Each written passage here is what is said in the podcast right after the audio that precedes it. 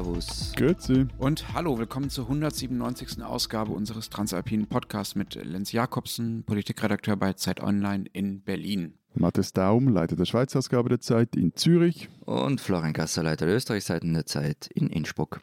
Wir haben diese Woche natürlich äh, nur ein Thema, den Krieg in der Ukraine und äh, wie unsere Länder damit umgehen. Nix sonst ist es einfach nicht äh, die Zeit dafür. Vielleicht vorab noch der Hinweis, wir sind auch nicht die Experten für diesen Krieg. Das sind andere, die bei uns im Blatt schreiben oder bei Zeit Online schreiben. Sie können, wenn Sie wollen, auch gerne in den Podcast der Kollegen vom Politik-Podcast, auch von der Zeit hören. Dort ist Alice Botha in der aktuellen Ausgabe zu Gast, die viele Jahre lang Russland-Korrespondentin war und sehr gut über die Situation in den beiden Ländern, in der Ukraine und in Russland, berichten kann. Aber jetzt fangen wir an. Wenn ihr uns, wenn Sie uns was schreiben wollen zu dieser oder zu anderen Sendungen, können Sie das wie immer tun an alpen.zeit.de oder per Sprachnachricht an die WhatsApp-Adresse in den Show Notes. Ganz kurz eine Sache noch. Es ist ja eigentlich momentan völlig wurscht, wie es mir geht, aber ich weiß nicht, was ihr vergangene Woche im Podcast gesagt habt, wo ich bin aber ich habe so unglaublich viele Genesungswünsche bekommen, dass ich zwar viele, aber nicht alle beantworten habe können. Also danke an dieser Stelle kollektiv. Und du bist wieder gesund, ja? Äh. Du bist hier, das ist das Wichtigste. Ja. Also, welcome back, äh, Florian. Danke, danke. Dann habe ich ja gleich die Frage an die Lenz, weil wenn wir über unsere drei Länder reden und den Krieg in der Ukraine, dann hat sich doch Deutschland innerhalb von nur wenigen Tagen am meisten geändert. Also Olaf Scholz spricht von Zeitenwende. Die Historikerin Hedwig Richter hat auf Zeit Online am Montag geschrieben, dass die deutsche Friedensgesellschaft ihre Geringschätzung der Landesverteidigung überwindet habe. Und das alles innerhalb von fünf Tagen. Ja, so sieht's aus. Hm ehrlicherweise kann ich das selbst noch nicht ganz erfassen und ich glaube, das ist auch normal, dass sich solche wirklich historischen Wenden, wie sie sich da gerade vollzogen haben oder wie sie auch beschlossen wurden, das ist, ja nicht einfach was Abstraktes, was über Deutschland gekommen ist, sondern. Eben, es waren ja nicht nur Worte, sondern es waren wirklich genau. Entscheidungen. Genau, ne? Es ist mit Taten verbunden. Mhm. Es wäre zu früh, um das jetzt schon abschließend beurteilen zu können, was da am Wochenende passiert ist, aber es, es war mit Sicherheit sehr, sehr, sehr, sehr, sehr, sehr, sehr, sehr groß. Wir werden gleich noch darüber reden, in welchen Aspekten genau und warum.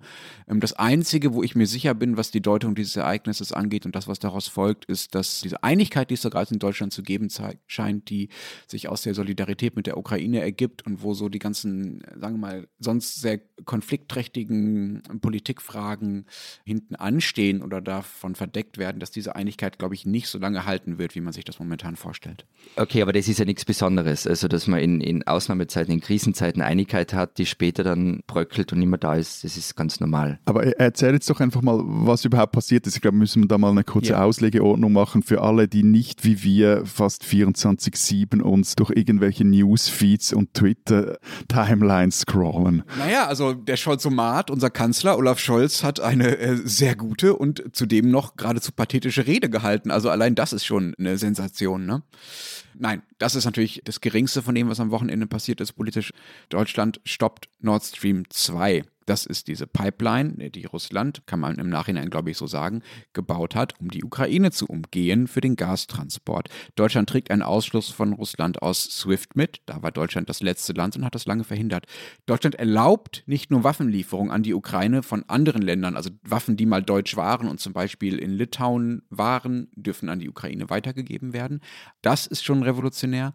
Nein, Deutschland liefert selber Waffen Luftabwehrgeschütze an die Ukraine. Habt ihr das schon jemals getan? Ja, aber nie in Krisengebiete. Das ist das Wording. Das war immer schon verlogen. Da könnte man eine ganze Sendung drüber machen. Wir haben auch schon über Rüstungsexporte gesprochen. Deutschland mhm. liefert nämlich seit Jahren Rüstungsexporte im Milliardenbeträgen an den ägyptischen Diktator Sisi. Ja, und das wird nicht als Problem gesehen. Es wäre völlig irre gewesen, und das ist ja der Grund für diese Zeitenwende, wie Scholz das genannt hat, jetzt den Ukrainern nicht mindestens das Gleiche zu ermöglichen. So sehen das zumindest die allermeisten Deutschen. Also das ist eine Revolution. Dann, Deutschland gibt 100 Milliarden Euro zusätzlich fürs Militär aus und erhöht noch den Verteidigungsetat auf über 2 Prozent. Das ist das NATO-Ziel. Eine Frage zu den 100 Milliarden, was ich nämlich nicht verstanden habe. Ist es einmalig, 100 Milliarden oder jährlich? Es ist einmalig, das ist ein sogenanntes Sondervermögen, um die Schuldenbremse zu umgehen. Also die Regel in der Verfassung, dass Deutschland sich nicht so stark verschulden darf. Das ist ein Sondervermögen, das ist ein Haushaltstrick letztlich, kann man das so nennen.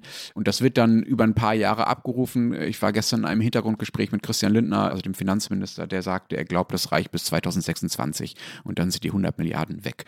Mit diesen 100 Milliarden und mit weiteren zusätzlichen Ausgaben, die im normalen Haushalt laufen, wird Deutschland mehr als 2% pro Jahr ausgeben.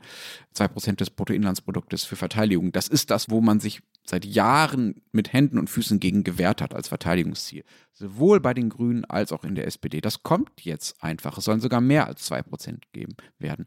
Jede einzelne dieser Entscheidungen, das waren noch nicht mal alle, wären an sich genommen schon sensationell. Zusammen ist es, ja, fehlen mir wirklich die Worte. Das ist wirklich, also ich glaube, außensicherheits- und energiepolitisch die, die größte Wende, die äh, Deutschland, seitdem es die BRD gibt, oder doch seitdem es die DDR gab und gibt, also seit, seit 45 überhaupt hingelegt hat von außen gesehen, was wirklich ist, dass sich so alle, haben den Eindruck, dass sich fast ja alle einig sind, dass das richtig ist bei euch. Das ist doch einigermaßen erstaunlich. Ja, Florian hat es ja gerade schon beschrieben, dass es gewisserweise ein Krisenphänomen ist, ähm, und das liegt sozusagen am, am Sog des russischen Angriffs. Ne? Also es gibt diesen externen Schock des russischen Angriffs und daraus entwickelt sich in, in der internationalen Politik ein Sog, dem sich dann Deutschland auch einfach nicht nicht widersetzen kann und nicht widersetzen will. Man muss sich das mal vorstellen. Der polnische Ministerpräsident war am Samstag noch hier in Berlin und hat gesagt, ihr müsst uns jetzt sofort helfen. Ich kann mir vorstellen, wie diese Hintergrundgespräche abgelaufen sind.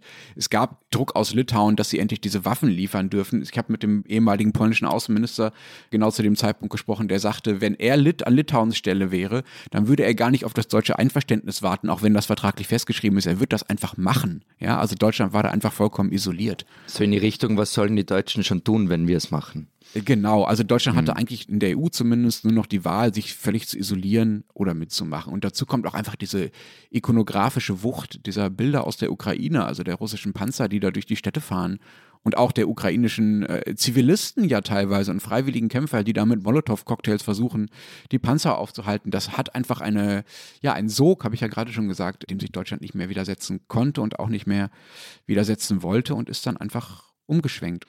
Ja, Matthias, du bist ja immer derjenige, der sagt, dass sich das so beeindruckt, dass die Deutschen, wenn sie was machen, dass sie das dann auch gleich äh, richtig machen, also halt so richtig durchziehen. Das scheint jetzt genau das zu sein, was jetzt gerade passiert, ja? Ich antworte jetzt mal für Matthias und sage ja. Ja, er will dazu irgendwie nichts sagen, aber das ist ja auch noch. Ich, ich habe hab zustimmend gelacht. Oder, äh, okay. Ja. Aber sag mal, Lenz, äh, zu den 100 Milliarden. Eine Frage hast du mir ja schon beantwortet, die mir nicht so klar waren. Und das ist ja nicht Spielgeld. Das ist ja nicht irgendwie so ein bisschen was.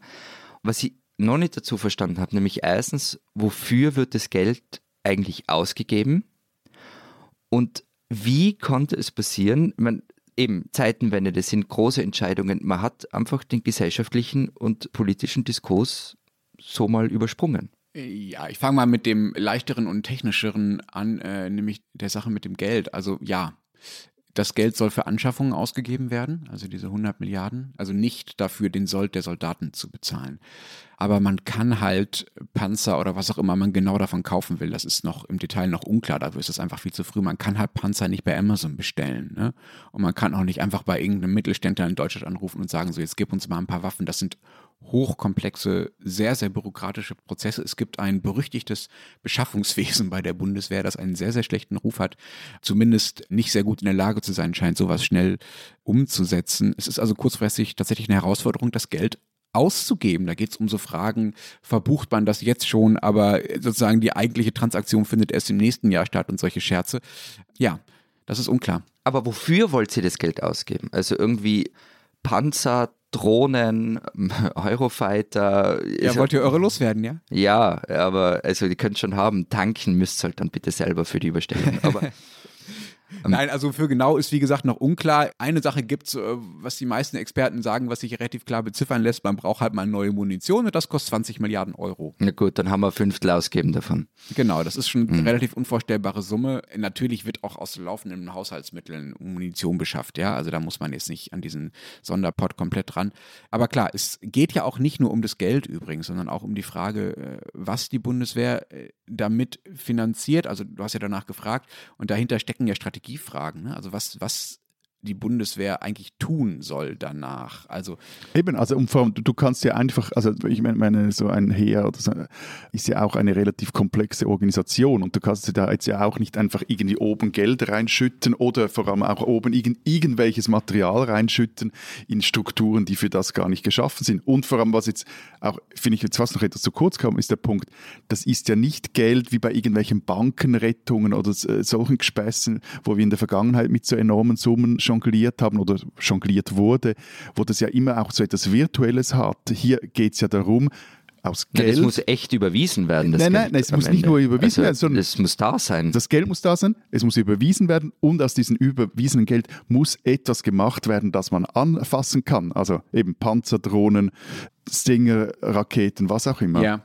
Aber vielleicht noch einmal zur Relation. Also der deutsche Verteidigungshaushalt ist auch in den letzten Jahren so schon gewachsen. Er hat halt dieses 2% Bruttoinlandsproduktziel nicht erreicht, weil das Bruttoinlandsprodukt halt auch stark gewachsen ist. Aber der deutsche Verteidigungshaushalt ist in den letzten Jahren von um die 20 auf um die 40 Milliarden Euro angestiegen, wenn ich das richtig im Kopf habe. Nagelt mich nicht auf die genauen Zahlen fest. Das heißt, da ist auch schon eine Menge Geld drin. Aber ja, das ist, ist unklar sozusagen, wie man das in Güter umsetzt und wofür diese Güter dann da sind. Es gibt schon einen Paradigmenwechsel, der hingeht, und das sieht man ja auch an Afghanistan und an Mali und solchen Geschichten, der hingeht von jetzt vielleicht erstmal nicht mehr nur auf Auslandseinsätze gehen, sondern mehr auf, äh, auf tatsächlich auf Landesverteidigung. Also Verteidigung ist das Wort, was Scholz auch in seiner Rede immer gebraucht hat. Das Problem mit diesen 100 Milliarden, um da noch eine letzte Sache zu sagen, ist halt auch, dass das so plötzlich kam, weswegen man jetzt auch noch nicht weiß, wie das verwendet werden soll, dass selbst äh, zwei nicht so ganz unwichtige Minister in dieser Sache, nämlich die deutsche Außenministerin und der deutsche Wirtschaftsminister, davon äh, bis zu dem Moment, wo es verkündet wurde, gar nichts wussten.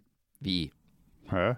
Ja. Äh, ja. Aber braucht es da nicht irgendwie einen Ministerratsbeschluss oder ich weiß nicht. Okay, na erzähl. Naja, beschlossen, das ist alles verkündet, ne? Also das ist nicht in Gesetze formalisiert, diese Dinge. Das wird jetzt in Gesetze formalisiert. Scholz hat das am Sonntag halt einfach in seiner Rede gesagt, das wird jetzt so passieren. Und es hat niemand aus der Koalition widersprochen. So, aber Annalena Baerbock und Robert Habeck, Habeck ja immerhin auch Vizekanzler, ne? also der zweitwichtigste Mann im Kabinett hinter Scholz formal, wussten zwar, dass es so ein Sondervermögen geben soll, also dass extra Geld für die Bundeswehr ausgegeben werden soll, aber sie wussten halt nicht wie viel. Und dann saßen sie halt da und haben halt dann im Bundestag bei der Rede von Scholz, so wie alle anderen auf der Welt, das erste Mal diese Zahl von den 100 Milliarden gehört. Also von den 100 Milliarden wussten wohl nur Scholz und Finanzminister Lindner. Stimmung?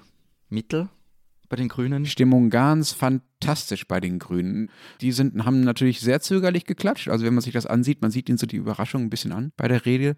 Naja, es ist auch nicht so, als wären jetzt bei der Grünen plötzlich alle für die Bundeswehr und für, hm. ja, sagen wir mal, einen stärkeren Fokus auf das Militär, Aufrüstung. Gibt es einen Streit darum, ob man das Aufrüstung nennen kann. Viele Experten sagen, eigentlich geht es darum, die Bundeswehr einfach nur einsatzfähig zu machen mit dem Geld. Das führt auch zu der, zu der zweiten Frage von dir, Florian, die, glaube ich, noch offen ist, ob man da einfach den gesellschaftlichen Diskurs übersprungen habe ja, einerseits, weil es halt auch einfach so schnell gehen musste. Ne? Ich habe ja von dem Sog vorhin erzählt, äh, den es äh, in der internationalen Politik gab und der von den Bildern ausgegangen ist. Also da jetzt zu sagen, wir machen jetzt nochmal einen dreimonatigen Diskussionsprozess im Bundestag und in der Öffentlichkeit, bevor wir uns dann vielleicht überlegen, ob wir nicht doch mal irgendwas in die Ukraine liefern oder einen Euro mehr ausgeben, das wäre einfach nicht gegangen und dann hättet ihr mir ja auch auf den Kopf gehauen vor, vor Unverständnis so. Ich meinte nicht in die Ukraine liefern, sondern ich meinte die 100 Milliarden und das, was Hedwig ja. Richter die Überwindung genannt hat. Ja, Hedwig Richter hat recht, du hast Unrecht, würde ich sagen. Also ähm, da wurde nichts übersprungen. Es gibt schon seit Jahren Forderungen und Debatten zur deutschen Verantwortung. Das war immer das, das Stichwort, unter dem diese Debatten geführt wurden. Die meisten deutschen Außen- und Sicherheitspolitiker sind eh seit langem dafür. Also da, sagen wir mal, in militärischen Fragen wieder ernster zu nehmen, realpolitisch wieder präsenter zu sein. Es gibt auch von dem ehemaligen polnischen Außenminister Sikorski das schöne Bonmot, er habe mehr Angst vor der deutschen Untätigkeit als vor der deutschen Macht.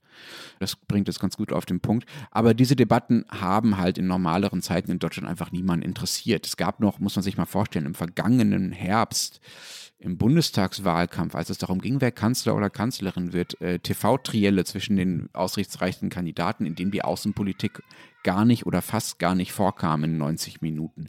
Das zeigt halt, dass da nichts übersprungen wurde, aber dass da, sagen wir mal, durch die Umstände etwas nach vorne gekehrt und sichtbar gemacht wurde und dann auch jetzt einfach umgesetzt wurde, was einfach lange Zeit, sagen wir mal, öffentlich stiefmütterlich behandelt wurde, weil es die meisten Deutschen auch einfach nicht interessiert hat, muss man sagen. Ist bei uns genauso. Also in den Wahlprogrammen der Parteien kommt Außenpolitik wenig vor, bis gar nicht Sicherheitspolitik. Ja, aber Moment, also ich weiß schon, ich will euch nicht zu nahe treten, nein, nein, ihr, tretet halt, ihr tretet ja. halt außen, ihr seid außenpolitisch auch einfach weniger relevant als Klar. Deutschland. Und das meine ich nicht aus Stolz, sondern das ist einfach einfach von Relationen her. Deswegen muss es bei euch vielleicht auch eine geringere Rolle spielen oder kann eine geringere Rolle spielen. Es sollte aber nicht. Aber ich würde ja von außen sagen, es ist war ja noch mehr. Also wer ja das auch gefordert hat, wurde ja teilweise belächelt, im besseren Fall und im schlimmeren Fall eher beschimpft. Oder wichtige deutsche Außenpolitiker, auch in Ämtern, haben sie auch vor solchen Entscheidungen richtig gedrückt. Von dem her frage ich mich jetzt auch etwas von außen, ist es jetzt wirklich so, dass sich jetzt da alles von einem auf den anderen Tag geändert hat? Oder ist, also ist es jetzt eine andere Stimmung, Grundstimmung oder ist jetzt das einfach mal eine andere Laune?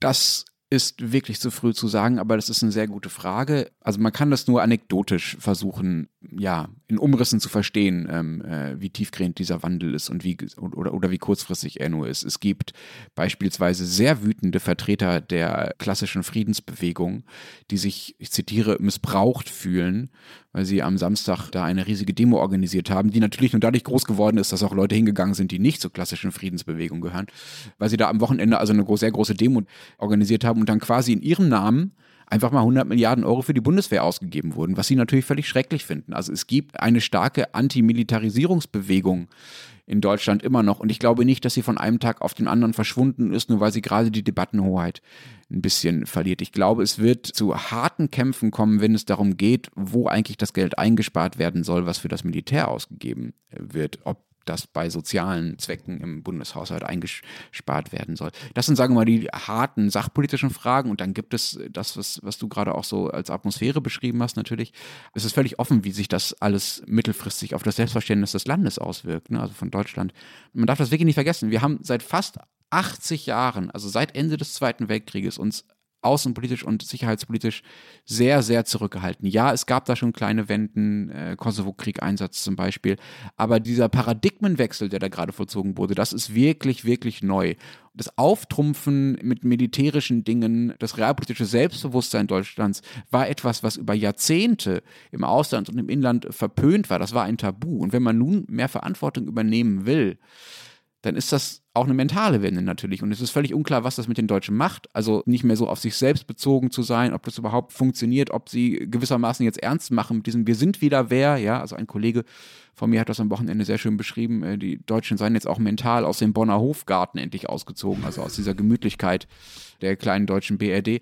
Und das ist völlig offen, was das mit dem Selbstbild und mit dem Fremdbild Deutschlands macht und wie die Deutschen selber das, sagen wir mal, ausfüllen wollen in ihrem Selbstverständnis. Da können wir in einem Jahr oder in zehn Jahren nochmal drüber reden. So, und jetzt höre ich auch mal auf zu reden, weil ich quatsche hier völlig zu mit Deutschland, auch weil hier ja sehr viele wichtige Dinge passiert sind.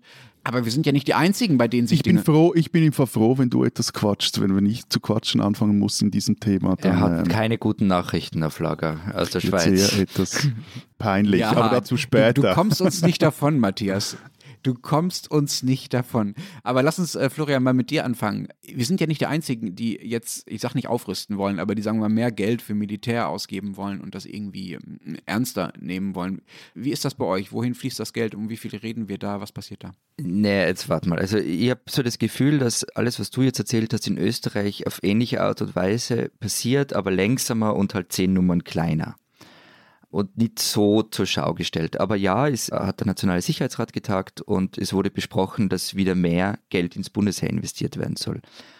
Das ist deshalb schon eine Veränderung, ähm, weil unser Militär in den vergangenen Jahrzehnten halt auskungert worden ist. Also es ist nicht wie bei euch, dass der Etat gestiegen ist, sondern also der ist eher gesunken. Also wenn man über das österreichische Bundesheer redet, dann war man sich in Wahrheit in drei Dingen einig. Das Land braucht es muss billig sein. Wofür es gebraucht wird, ist aber wurscht. Solange das Heer beim Hahnenkammrennen mithilft, die, die Pisten zu präparieren und am Nationalfeiertag aufmarschiert und schön ausschaut. Und dann ist alles gut. Und daran hat man auch festgehalten. Also es gab zum Beispiel 2003 war das, da hat der ehemalige Wiener Bürgermeister Helmut Zilk die Bundesheerreformkommission geleitet. Da ging es zwar am Sparen, aber es ging auch darum, okay, was brauchen wir eigentlich für ein Bundesheer? Welche Bedrohungsszenarien gibt es? Es ging um Personalstruktur, um Material. Und egal mit wem er heute noch spricht, die sagen alle, die Vorschläge waren sehr okay. Aber das hätte ein Prozent des Bruttoinlandsprodukts gekostet. Und davor hat dann jede, jede Politikerin, jeder Politiker Angst gehabt. Zilk hat es nicht in den Bericht reinschreiben dürfen, diese Zahl. Und so hat sie dann sehr trotzig einfach ins persönliche Vorwort reingeschrieben. Und es ist einfach nichts passiert. Und ja, es ist jetzt schon so, okay, die Regierung sagt, wir wollen Geld in die Hand nehmen für das österreichische Bundesheer, aber wir wissen halt nicht wofür. Weil ein Land wie Österreich wird nie Vollsortimentsstreitkräfte haben. Nur dazu ein kleines Land umgeben von NATO-Ländern. Also man muss sich, finde ich, schon genau überlegen, was österreichische Streitkräfte leisten können sollen. Aber Florian, diese Fragen müsst ihr euch doch jetzt stellen. Also was für eine, was für ein, ähm, ob ihr wirklich ohne Vollsortimente Streitkräfte auskommt, wenn ihr weiterhin nicht NATO-Mitglied sein wollt. Also man sieht ja jetzt, also ja. ich will jetzt nichts herbeireden, ja, also niemand rechnet damit, dass Putin Österreich angreift, ja. Aber grundsätzlich müsste man sich doch eigentlich entscheiden, ob man sich selbst verteidigen kann oder ob man halt Mitglied eines Bündnisses wird, das einen im Zweifelsfall verteidigt, oder? Gibt es da dazwischen noch einen Mittelweg? Bitte, Lenz, du denkst viel zu rational und nicht wie in unseren Kleinstaaten, und ich glaube, das ist ähnlich in Österreich wie in der Schweiz, über Sicherheitspolitik äh, gesprochen wird. Wir tun so, als könnten wir uns selber verteidigen, aber in Tat und Wahrheit, also das gilt auch für die Schweiz, gilt auch für Österreich, ich meine, seit dem Kalten Krieg stehen wir unter dem Schutzschild der NATO, stehen unter dem Schutzschild der, der Amerikaner. Wobei, Matthias, da muss man nochmal zu eurer Verteidigung dazu sagen, also im Gegensatz zu uns sind eure Streitkräfte die US Army von der Größe, von der Ausstattung und so weiter her. Also nur mal. Ja. Nein, aber, aber, aber Lenz hat ja da, finde ich, einen sehr guten Wunderpunkt getroffen, unsere sicherheitspolitischen Lebenslügen, indem zumindest was jetzt die Schweiz betrifft, wir uns einfach darum also eigentlich ist die zentrale Frage in der Schweiz, wir sprechen nachher, glaube ich, nochmals über das Geld, das ab ist ja eigentlich eben, können wir uns selber verteidigen? Ja, nein. Wenn nein, was bedeutet das? Und diese Frage wird bis jetzt nicht richtig beantwortet. Ja, also ich muss jetzt ein paar Sachen dazu sagen. Also der Fairness halber, wo Österreich militärisch immer äh, in der Zweiten Republik präsent war, seit den 60er Jahren, war bei Friedensmissionen. Die Schweiz also, ja nicht. Also genau. zu, zu also, sagen, wir haben keine Blauhelme, wir haben nur Blaumützen jetzt für die Ja, Unen. und also österreichische Soldaten waren im Kongo, am Golan, im Kosovo, sogar in Afghanistan und im Tschad. Da waren Einheiten vom Jagdkommando, also das ist die Spezialeinheit des Bundesheers. Und die haben auch wirklich was am Kasten. Also das ist nicht irgendwie eine Witztruppe, wie man dann oft sagt. Und das andere, ja, das stimmt schon. Also wir haben uns natürlich vor allem im Kalten Krieg darauf verlassen, wenn der Russe kommt, dann wird uns der Army retten, so verkürzt man geht jetzt auch davon aus, eben umgeben von NATO-Ländern. Also wenn, wenn Russland wirklich einmarschieren wollen würde, dann müsste es durch NATO-Gebiet vorher. dann wird der Bündnisfall ausgerufen und so weiter. Also das heißt, wir sehen uns da schon etwas geschützt. Und dann kommt schon noch was dazu, wir sind halt Mitglied der EU. Und es gibt ja auch eine EU-Sicherheits- und Verteidigungspolitik. Und die Tageszeitung Die Presse hat da was ausgegraben, was ich komplett vergessen gehabt habe nämlich ich habe das Papier Evolution der ÖVP aus dem Jahr 2015. Und da steht zum Beispiel drinnen, Zitat, wir schätzen Europa als Garanten für Frieden, Stabilität und Sicherheit. Wir haben ein hohes Interesse an stabilen und sicheren Verhältnissen, nicht nur bei unseren unmittelbaren Nachbarn, sondern auch in weiter entfernten Ländern. Und dann noch, die Europäische Union spielt dabei eine entscheidende Rolle. Eine zentrale Zukunftsfrage stellt daher die Weiterentwicklung hin zu einer Verteidigungsunion mit dem langfristigen Ziel einer gemeinsamen europäischen Armee dar. Das Wort Neutralität kommt übrigens in diesem ganzen Papier nicht vor. Mhm. Und von dieser gemeinsamen europäischen Armee, da wurden dann auch ein paar Leute jetzt danach gefragt, da will jetzt keiner was davon wissen, aber das wäre zum Beispiel, finde ich, schon eine Rolle, die Österreich spielen könnte oder kleine Länder überhaupt spielen können, zu sagen, okay, eben diese Vollsortiment-Streitkräfte, die werden wir nie haben, aber was können wir gemeinsam leisten? Florian, du hast ja vorher gerade die Schweizer Armee gelobt und also jetzt. Ich habe sie nicht gelobt, ich habe sie in den Vergleich gestellt. Gut, also im Vergleich zu der österreichischen gelobt. Und ein, ein Punkt ist, dass, das muss man auch der Fairness halber sagen, also das mit dem Geld ist bei uns seit einigen Jahren nicht mehr so ein Problem. Also es ist zum Beispiel bereits aufgegleist und wird auch bald beschlossen werden. Und auch wenn da noch eine Volksinitiative oder Unterschriften für eine Volksinitiative gesammelt wird vor dem Hintergrund der jetzigen Ereignisse, hat die keine Chance. Also ist eigentlich fix, dass wir neue Kampfjets beschaffen werden. Diese F-35, von denen habe ich glaube ich auch schon mal berichtet und dazu auch. Das sind diese Tarnkappen-Dinger, oder? Genau. Diese mhm. amerikanischen und auch äh, neue Bodenluftabwehrsysteme. Das kostet dann zusammen etwa 8 Milliarden Franken. Und dazu ist auch eine umfassende Reform der Bodentruppen aufgegleist. Und äh, trotzdem fordern jetzt in diesen Tagen die SVP und die FDP mehr Geld für die Armee. Das Armeebudget soll auf 1% des BIP erhöht werden. Sie haben Sie nicht keine 1%? Nein, etwa 0,8. Okay, wir haben 0,6. Ihr habt aber auch einfach ein sehr hohes BIP. Also Genau. Die Schweiz oder wir? die Beiden. Schweiz, Florian, sorry. Und soll auch der Armeebestand soll aufgestockt werden, fürs erste Mal von 100.000 Armeeangehörige auf 120.000 Armeeangehörige. Aber eben, was wir vorher schon diskutiert haben, das gilt jetzt auch für die Schweiz. Wa- Was machst du dann mit dem Geld? Also du kannst halt einfach nicht Mittel in Strukturen füllen, die es nicht gibt und äh, das Zeugs muss zuerst beschafft werden, es muss in eine Strategie passen und das sieht man zum Beispiel auch bei dieser F-35-Beschaffung. Also die, die, die Finnen zum Beispiel haben ja oder wollen auch haben glaube ich schon, aber wollen zumindest sicher auch noch F-35 kaufen. Und da mit einhergehend gibt es aber eine sehr starke Zusammenarbeit, vielleicht jetzt auch bald mal dann einen Beitritt zur NATO. Also so ein Kampfjet kann nur funktionieren, wenn er eingebunden ist in ein ganzes Luftsicherheitssystem. Das ist so dieser Teil dieser sicherheitspolitischen Lebenslüge auch in der Schweiz, die auch nicht mit Geld weggeschafft werden kann, sondern es ist am Schluss eben eine politische. Das zum Beispiel noch ein anderes Beispiel jetzt in diesen Wochen ist wieder Frühjahrssession in den eidgenössischen Räten in Bern und da wird dann der neue sicherheitspolitische Bericht wird diskutiert und sofort dem Ukraine-Krieg war man sich sicher, ja gut, der wird einfach durchgewunken ohne Diskussion etc., weil zum Beispiel ein früherer NZZ-Redakteur Bruno Letzi, der hat mal jetzt über diesen Bericht geschrieben, das sei keine Strategie, sondern es werde ein realpolitisch mögliche Sicherheitsmechanik präsentiert, also quasi so eine Analyse als Gefahrenpotenzial, der dann für alle, in dem dann für alle etwas dabei ist. Und eigentlich, also jetzt zeigt sich auch, diesen Bericht kannst du eigentlich kübeln. Also steht schon nicht nur Mumpitz drin, aber es ist wenn in der Schweiz vor allem jetzt etwas passieren muss, ist es die Fragen, die ihr beide vorhin angesprochen habt. Für was ist diese Armee? Wem soll sie dienen? Zu was soll sie dienen? Was soll sie können? Und vor allem, kann es wirklich sein, dass wir schaffen, was alle anderen unseren Ländern, unsere Länder rundum, auch die Österreicher nicht schaffen, nämlich sich allein zu verteidigen. Also jedes europäische Land verteidigt sich irgendwie in einem Verbund oder in einem Bündnis und die Schweiz äh, soll auch darauf nicht angewiesen sein. Ich glaube, das ist eine Illusion. Jetzt haben wir sehr lange über das Militär geredet. Das ist ja nicht das Einzige, worauf es momentan und auch in den nächsten Jahren ankommen könnte. Geht ja auch um andere Fragen, um Wirtschaftsfragen und so weiter. Hat sich denn in euren Ländern, abgesehen von diesen, äh, sagen wir mal, NATO- und Militärfragen, noch was, noch was anderes geändert? Mir kommt schon vor. Ich war zum Beispiel überrascht, und da waren auch viele andere überrascht, wie schnell Österreich bei den Sanktionen dabei war. Also ähm, ich gehe mal Beispiel- Kaffee holen für mich. Wenn Sanktionen, da gehe ich, glaube ich, Kaffee holen. Da brauche ich Zeit, da muss ich mir mehrere Tage jetzt darauf vorbereiten, weil wir wissen, Sanktionen, das ist schwierig in der Schweiz. Also ich, ich komme gleich wieder. Tschüss. Na, aber zum Beispiel bei der Forderung eines Ausschlusses von Russlands von SWIFT. Das hat Österreich vor, also Österreich war nicht sofort dafür, aber vor Deutschland war Österreich dann dafür.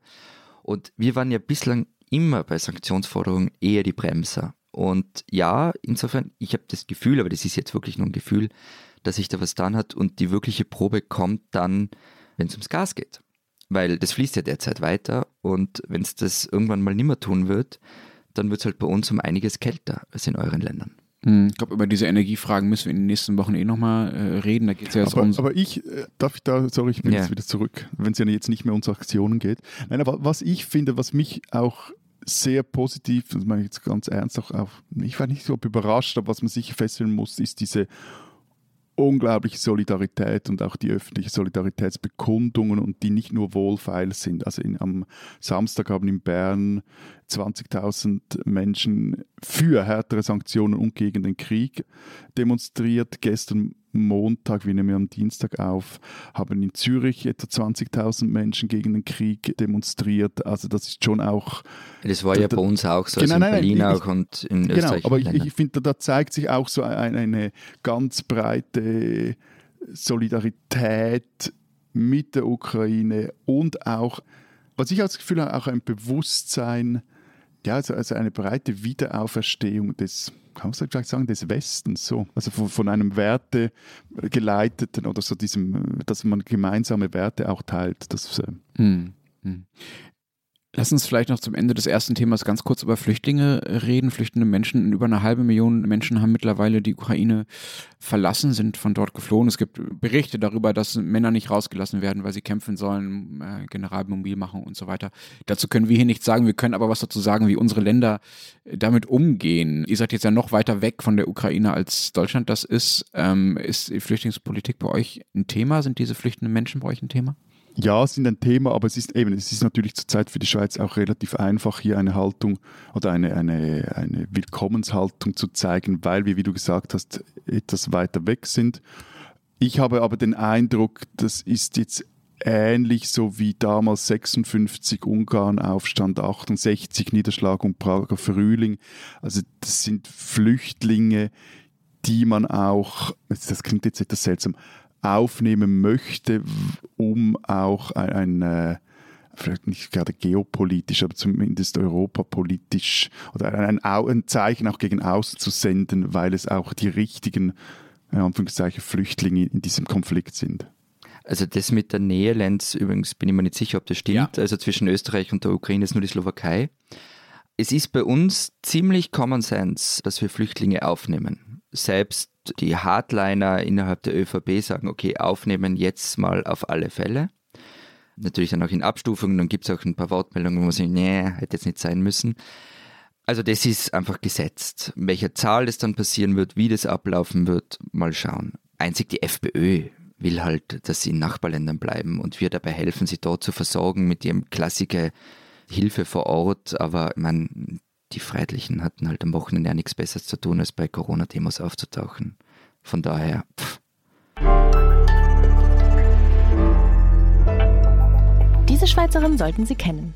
In den Kinos der Deutschschweiz läuft seit ein paar Tagen der, wie meine Kollegin Sarah Jäcki findet, beste Film seit langem. Sie hat nämlich darüber bei uns im Blog geschrieben.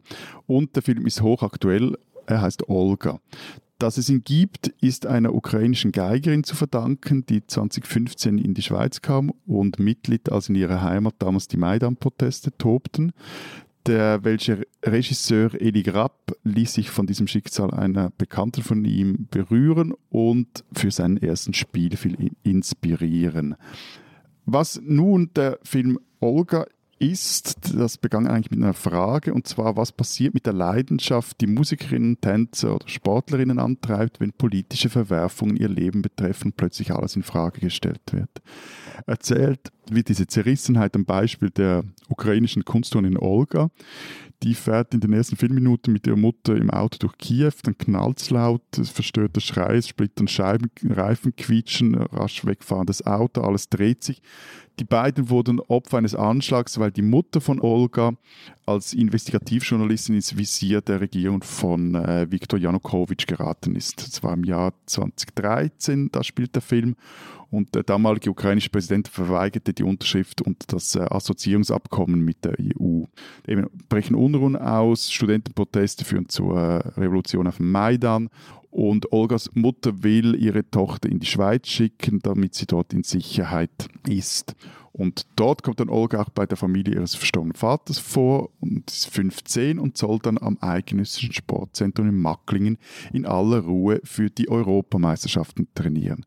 Doch sie tut sich schwer mit dem Leben auf der Jura-Höhe und auch damit, dass, dass äh, da eine fremde Sprache gesprochen wird, unbekannte Verwandte, neue Kolleginnen, Einsamkeit und ihre Mutter erreicht sie kaum. Wenn sie es dann schafft, dann hat diese kein Gehör für die Nöte ihrer Tochter oder gaukelt ihr vor, dass zu Hause der Ukraine alles in Ordnung sei. Und dass der Film Olga so berührt, schreibt meine Kollegin, liegt nicht nur daran, dass der Film die Vorgeschichte des heutigen Kriegs in der Ukraine und viele Bilder mit medialen Kriegseindrücken überblendet werden. Es lege auch daran, dass der Regisseur Eli Rapp nicht mit ausgebildeten Schauspielern gedreht hat, sondern mit Profiturnerinnen. Im November übrigens lief Olga auch in Kiew im Maidan-Museum am Jahrestag der blutigen Niederschlagung der Proteste. Da trafen sich äh, Angehörige der etwa 100 Opfer, die damals umgekommen sind. Der Saal sei voll gewesen sagt Eli Grapp. Und eigentlich wollte auch er an diesem Tag in Kiew sein, aber sein Flug wurde annulliert. Auf jeden Fall, Olga, der Film, soll man sich ansehen. Und Eli Grapp ist ein Schweizer, Olga ist eine Ukrainerin, die man kennen sollte.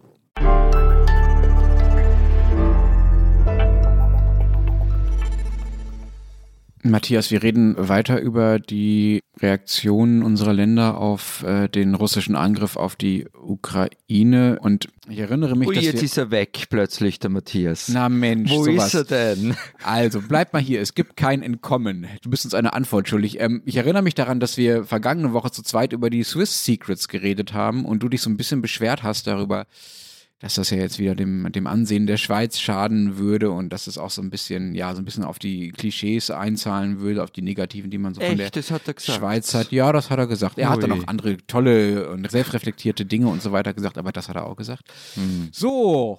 Und nun das, Matthias. Äh, Wie steht es denn so um den Ruf der Schweiz? Willst du mal erzählen, was da am Wochenende bei euch los war in Sachen, Achtung, Sanktionen? Muss ich nur dazu sagen, er soll es bitte kurz machen, sonst redet jetzt drei Stunden. Ja, ja, also. Ja, der Bundesrat offenbarte seine Krämerseele. Ich kann es nicht anders schlagen.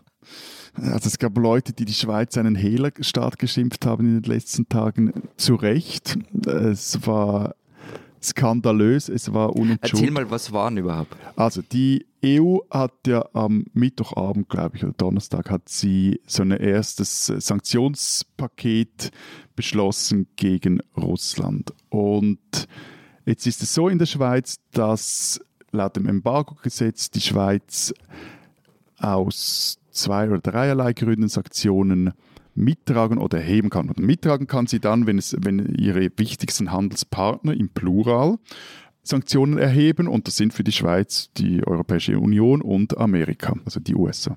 Und dann kann sie aber auch Sanktionen erheben, wenn, äh, ich habe jetzt den Wortlaut des Gesetzes nicht im Kopf, aber wenn es um ihre außenpolitischen Interessen und auch ihre sicherheitspolitischen Interessen etc. gibt, geht, was bei diesem Angriff auf die Ukraine einfach gegeben ist. So. Aber der Schweizer Bundesrat hat dann letzte Woche in einer völlig absurden Pressekonferenz versucht mitzuteilen, was er jetzt eben zu gedenken pflegt oder eben nicht zu tun willens ist, nämlich er wolle sogenannte Umgehungs... Nee, ich muss das Wort nochmals nachschauen. Ich meine, das ist so völlig äh, absurd. Sie wollen sogenannte Umgehungsverhinderungsmaßnahmen wollen sie beschließen.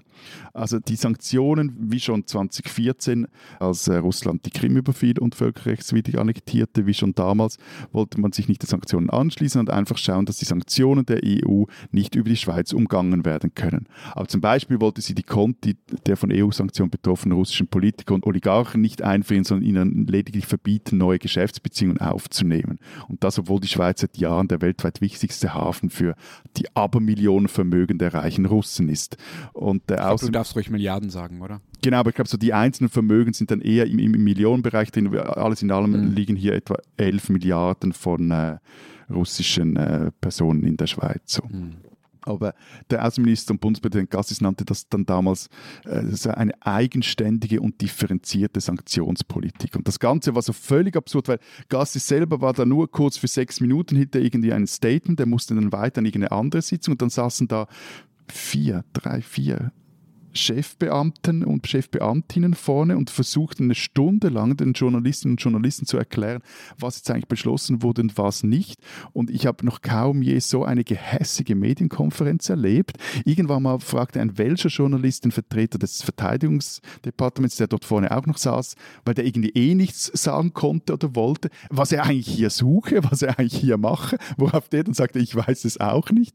Und, und die anderen waren am Rumeiern.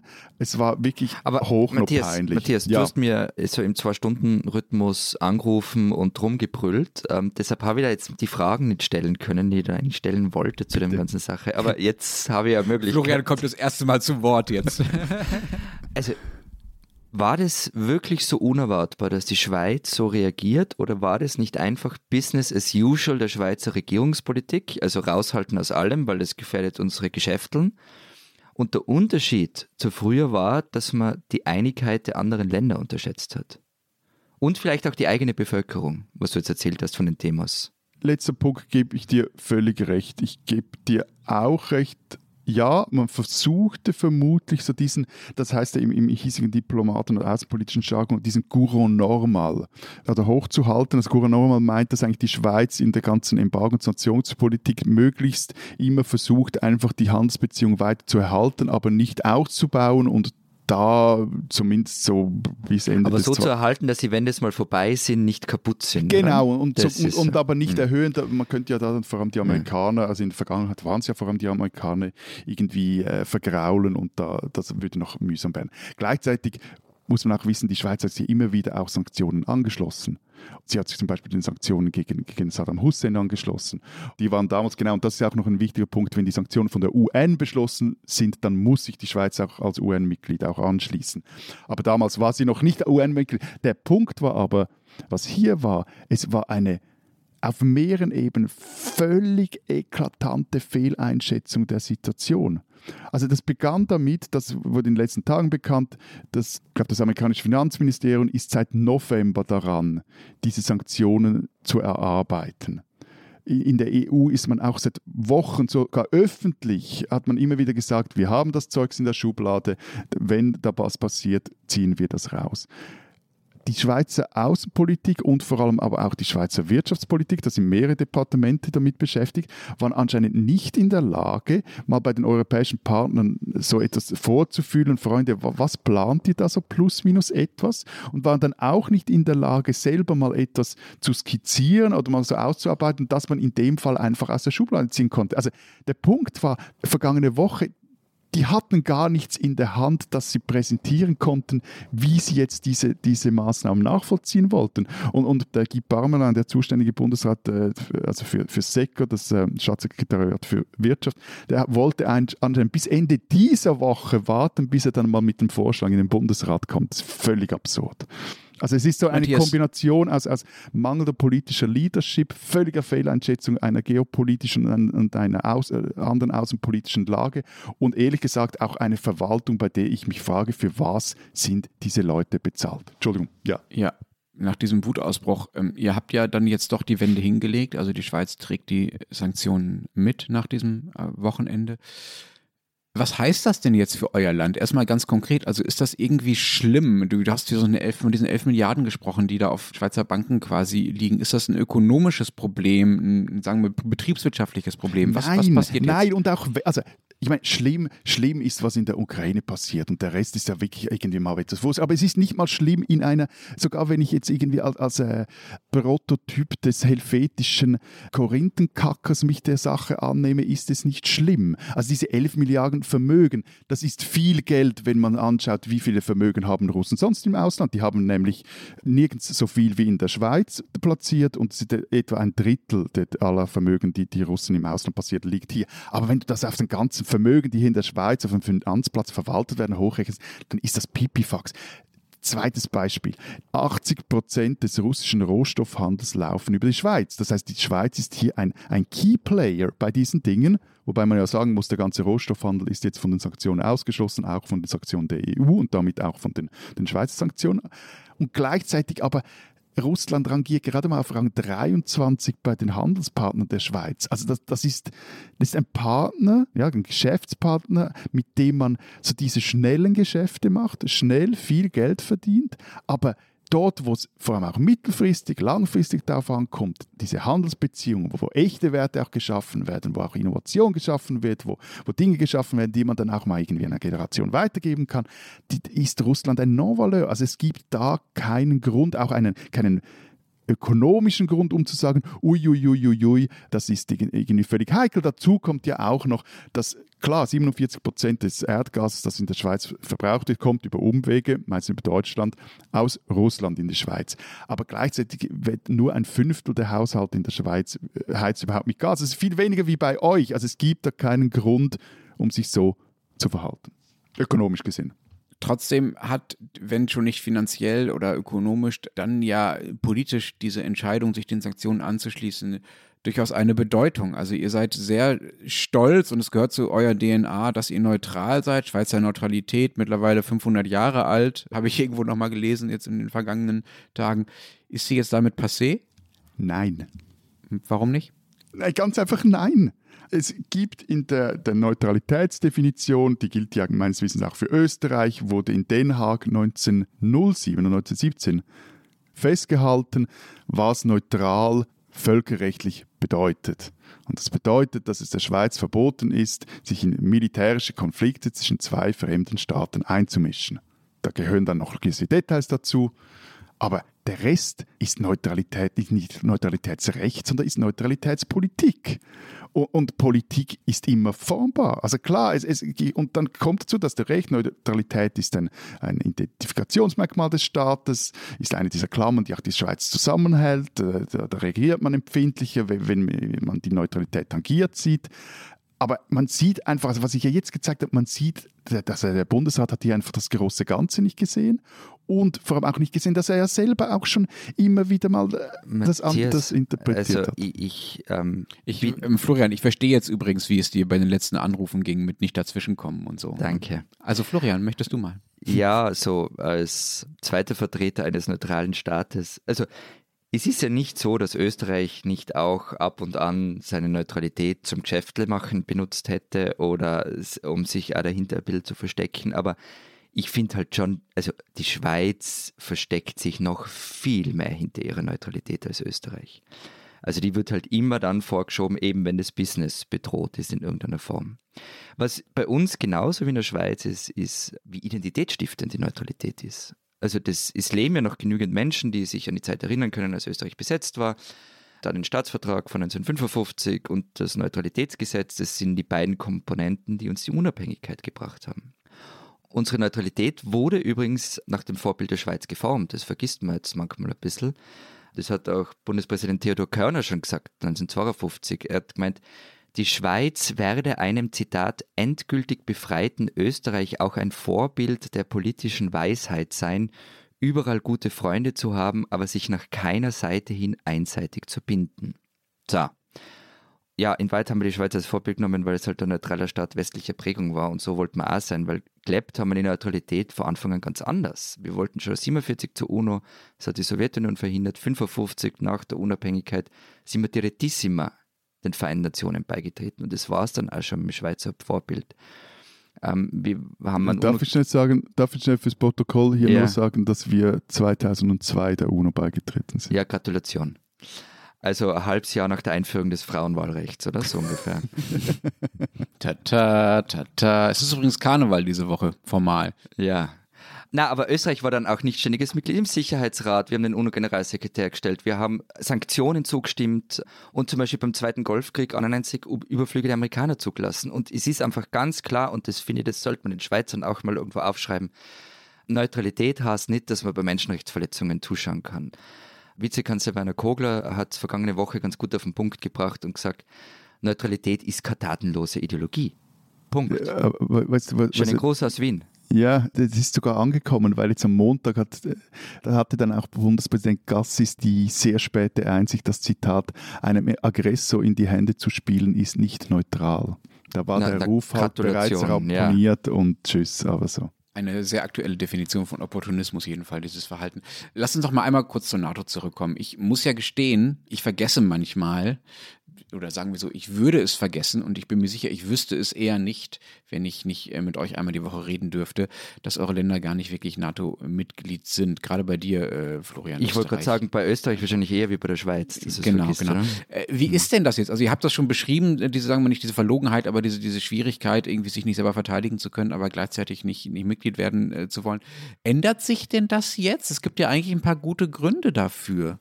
Ich habe übrigens vorher noch was vergessen. Bei, ich habe, glaube ich, nur gesagt, bei Verletzung der Menschenrechte gibt es keine Neutralität, auch beim Bruch des Völkerrechts nicht. Nur ein Nachtrag. Es geht übrigens nicht nur dir so. Ich war mal beim Pubquiz mit Amerikanern. Dass ich das nicht weiß, meinst du? Ja. ja. Also da waren Amerikaner und Briten und das waren alles irgendwie Politikwissenschaftler und so weiter. Und die Frage war, welche europäischen Länder sind Teil der NATO? Und die hatten so gut wie alle Österreich auf dem Zettel. Hm. Also bist nicht allein. Zum NATO-Beitritt Österreichs es hat einfach nie eine Mehrheit gegeben in der Bevölkerung für einen NATO-Beitritt. Und da wären wir dann wieder bei der Neutralität als identitätsstiftend. Darf ich Zwischenfrage? Mm. Dürftet ihr gemäß Nein. Staatsvertrag der NATO beitreten? Wir dürften gemäß Neutralität nicht beitreten, um am Staatsvertrag, das ist so eine Sache. Weil es war ja Aber das heißt, ihr müsstet die Verfassung ändern? wir müssen die Verfassung ändern und beim Staatsvertrag ist eigentlich, also das war auch beim EU-Beitritt schon ein Problem, weil die Sowjetunion damals noch gesagt hat, na, ihr dürft es nicht in den 80er Jahren. Und erst Gorbatschow dann gesagt hat, ja, okay, ihr könnt der EU beitreten. Ob das notwendig war oder nicht, ist ehrlich gesagt eine Frage für Völkerrechtler. Aber wäre jetzt der Russe amused, wenn ihr den NATO beitreten würdet, oder wäre es ihm not amused oder wäre es ihm wurscht? Also, das ist so eine hypothetische Frage, dass ja. ich mir ehrlich gesagt noch nie Gedanken drüber gemacht habe. Ich würde jetzt irgendwie mal davon ausgehen, dass sie niemand fragen würde. Äh, Matthias, also ich meine, es gibt gerade Angebote der EU an die Ukraine, Mitglied zu werden. Ich glaube, da ist, sind solche Fragen, ohne jetzt Kreml-Astrologe zu sein, ähm, äh, zweitrangig, oder? Genau, aber also mit der Neutralität, und darum geht es hauptsächlich, wäre einfach ein NATO-Beitritt nicht vereinbar. Und an dem, dass es identitätsstiftend ist und es keine Mehrheit gibt, wird sich voraussichtlich nichts ändern. Die Frage ist aber schon, und das habe ich vorher schon gesagt, wir sind ja innerhalb der EU und wir sind Teil der Sicherheits- und Verteidigungspolitik der EU. Und man könnte dann schon auch fragen, also Borrell, der hohe Vertreter der EU-Außen- und Sicherheitspolitik, hat das gestern bei einer Pressekonferenz gemacht, hat irgendwie vorgerechnet, wie viel die EU-Länder für ihr Militär ausgeben und wie viel Geld das eigentlich ist aber wie wenig effizient es auch ist. Und vielleicht ist da der bessere Hebel auch für uns, weil ein NATO-Beitritt, den halte ich für die nächste Zeit ziemlich ausgeschlossen. Das ist jetzt ein Zitat, das könnte man in einem halben Jahr vorhalten, wenn es sich vielleicht doch geändert hat. Aber also, ja. bei uns ist es ja relativ einfach, die Verfassung zu ändern müsste auch geändert werden, wenn man der NATO beitreten möchte. Aber auch, ich würde sagen, zumindest innenpolitisch ist Stand jetzt ein NATO-Beitritt unmöglich oder bringt man nicht durch. Aber ich frage mich halt bei dieser Frage immer, ja, wie viel, wie viel zählt denn da die Innenpolitik und wie viel eigentlich die Außenpolitik? Und ich glaube, da wird auch wieder mal in der Schweiz, wie so oft, einfach der außenpolitische Druck unterschätzt. Also, wie ich vorhin schon mal gesagt habe, das Land steht seit Jahrzehnten unter dem nuklearen Schutzschild der USA und hofft darauf, dass seine NATO-Nachbarn quasi einen bewaffneten Feind aufhalten würde, bevor dessen Kampfverbände die Schweiz erreichen. Der Punkt war aber, hiermit hat sich äh, einfach die Schweiz in den vergangenen Jahrzehnten auch die Kosten ihrer Sicherheit, das hat die eigentlich abgeschoben. Und äh, es ist fraglich, und ich würde das verneinen, dass die Amerikaner und Europäer künftig das weiter tolerieren würden, vor allem auch, weil jetzt die Europäer ja auch äh, aufrüsten, mehr Geld ausgeben, um mit eben diesen Europäern die Schweiz eigentlich irgendwann mal auch noch bei den bilateralen Verträgen, da geht es dann wieder um Wirtschaft, zu Potte kommen will. Und da wird sich die reiche Schweiz an diesen Verteidigungskosten beteiligen müssen und äh, vielleicht kann sie sich erkaufen, aber meines Erachtens wäre es sinnvoller, wenn sie da die internationale Zusammenarbeit in, äh, intensivieren würde. Also eben, wie gesagt, diese F-35, die funktionieren nur in einem Luftverteidigungssystem. Und es gibt ja auch da verschiedene Möglichkeiten der Annäherung an das transatlantische Militärbündnis. Es gibt auch andere Staaten wie Finnland oder Schweden, die das heute schon tun. Äh, Florian, wie haben sich denn eigentlich die österreichischen Politikerinnen und Politiker verhalten, die bis vor wenigen Tagen noch sehr gerne für Putin gearbeitet oder gar äh, mit ihm äh, getanzt haben? Wir sprachen ja schon öfters drüber. Tun sie das noch? Ja, also manche haben, haben Asche auf ihr Haupt gestreut. Also Christoph Leitl zum Beispiel. Das, ich habe euch ja die Geschichte erzählt in der Wirtschaftskammer, als in Wien, als Putin 2014 so Scherze über Diktatur gemacht hat. Und Christoph Leitl galt als einer dieser Putin-Versteher und der sagt heute auch, na, also das geht jetzt alles nimmer. Christian Kern, der Ex-SPÖ-Kanzler, hat sich am Donnerstag in der Früh aus dem Aufsichtsrat der russischen Staatsbahn zurückgezogen. Ex-Kanzler Wolfgang Schüssel aber ist nach wie vor beim Ölkonzern Lukoil im Board of Directors. Sein Argument ist, dass das kein staatliches Unternehmen ist und an der Londoner Börse notiert. Warum er da stur bleibt und sich das antut und dass er dann dafür in Artikeln wie der FAZ auftaucht unter dem Titel Fünfte Kolonne des Kremls, wo ihm mehrere aufgezählt werden, ist mir Rätsel. Das Gehalt muss beeindruckend sein. Und dann gibt es natürlich noch Karin Kneißl. Das ist die, deren Hochzeit von Putin gecrashed worden ist. Die ist nach wie vor bei Rosneft und auf Russia Today ist in der vergangenen Woche, also nach der Anerkennung der Separatistengebiete, durch Putin auch gesagt, es sei ein ganz normaler Vorgang und über die vergangenen 25 Jahre sei auf russischer Seite sehr, sehr viel Enttäuschung und viel Misstrauen entstanden. Und das könne nur wieder wettgemacht werden durch einen ernsthaften und respektvollen Umgang miteinander. Und sie hoffe halt, dass bis dahin nicht allzu viel Porzellan zerschlagen wird. Ja. Porzellan. Ja, was, ja, aber das war also vor Donnerstag. Mhm. Aber trotzdem, ich meine, was soll ich sagen dazu? Die spinnen, die Österreicher. Auf die Frage, was mit ukrainischen Flüchtlingen passieren soll, kam einer der dämlichsten Einwürfe von Wolfgang Sobotka, dem Parlamentspräsidenten der ÖVP. Er hat vergangene Woche gesagt, Zitat, die Ukrainer müssen in der Ukraine bleiben und letztlich ihr Land verteidigen. Was wäre gewesen, wenn alle Österreicher nach 1945 geflohen wären? Ich will jetzt irgendwie nicht wirklich damit anfangen, diese zwei Sätze lang durchzudeklinieren, aber einen Angriffskrieg mit einer Befreiung gleichzusetzen, von Zivilisten verlangen, dass sie gegen Soldaten kämpfen müssen und so weiter. Also der Mann ist übrigens Historiker, so nebenbei. Sobaka hat sich mittlerweile dafür entschuldigt und die Aussage zurückgezogen, immerhin, aber trotzdem, lieber Wolfgang Sobotka, Sie sind irgendwie doch gebildet und ein kunstsinniger Mensch und Sie sind vor allem einer der höchsten Repräsentanten der Republik Österreich. Das geht so nicht.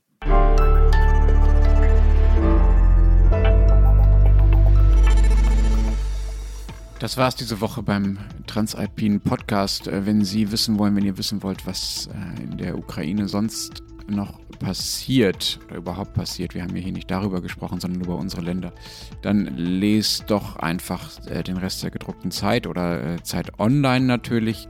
Was steht denn auf euren Seiten noch zu den Ereignissen in der Schweiz und in Österreich? Weil mit Sicherheit ja auch einiges äh, mit Kriegsbezug, oder? Zusammen mit meinen Kolleginnen Sarah und Salome Müller habe ich mich auf einer Doppelseite der Frage gestellt, können wir auch anders und zwar haben wir so in sechs Punkten aufgeschrieben, was sich jetzt in der Schweiz ändern muss an ihrem Geschäftsmodell, an ihrem Selbstbild und eben auch an ihrer Sicherheitspolitik. Und gemeinsam mit deinem Kollegen Florian Gasser hast ein stimmt, Porträt geschrieben stimmt. über Peter Jankovic österreichischer SPÖ-Politiker und Diplomat, der als erster Vertreter eines neutralen Landes in den 70er Jahren im UN-Sicherheitsrat gesessen ist. Der Hintergrund da ist ja, dass die Schweiz im Sommer in den Sicherheitsrat gewählt werden will. Und dann habe ich noch ein Interview geführt mit dem Autor Karl Markus Gauss. Eigentlich wollte ich mit ihm über sein neues Buch reden. Ähm, wir haben dann aber doch über die Ukraine gesprochen, die er sehr gut kennt und auch über österreichische Putin-Freunde. Das also auf den Seiten der Zeit Österreich und der Zeit Schweiz. Äh, wir hören uns nächste Woche wieder. Ich bin schon gespannt, worüber wir dann reden, reden müssen. Bis dahin sagen wir. Vielen Dank. Adieu. Und tschüss.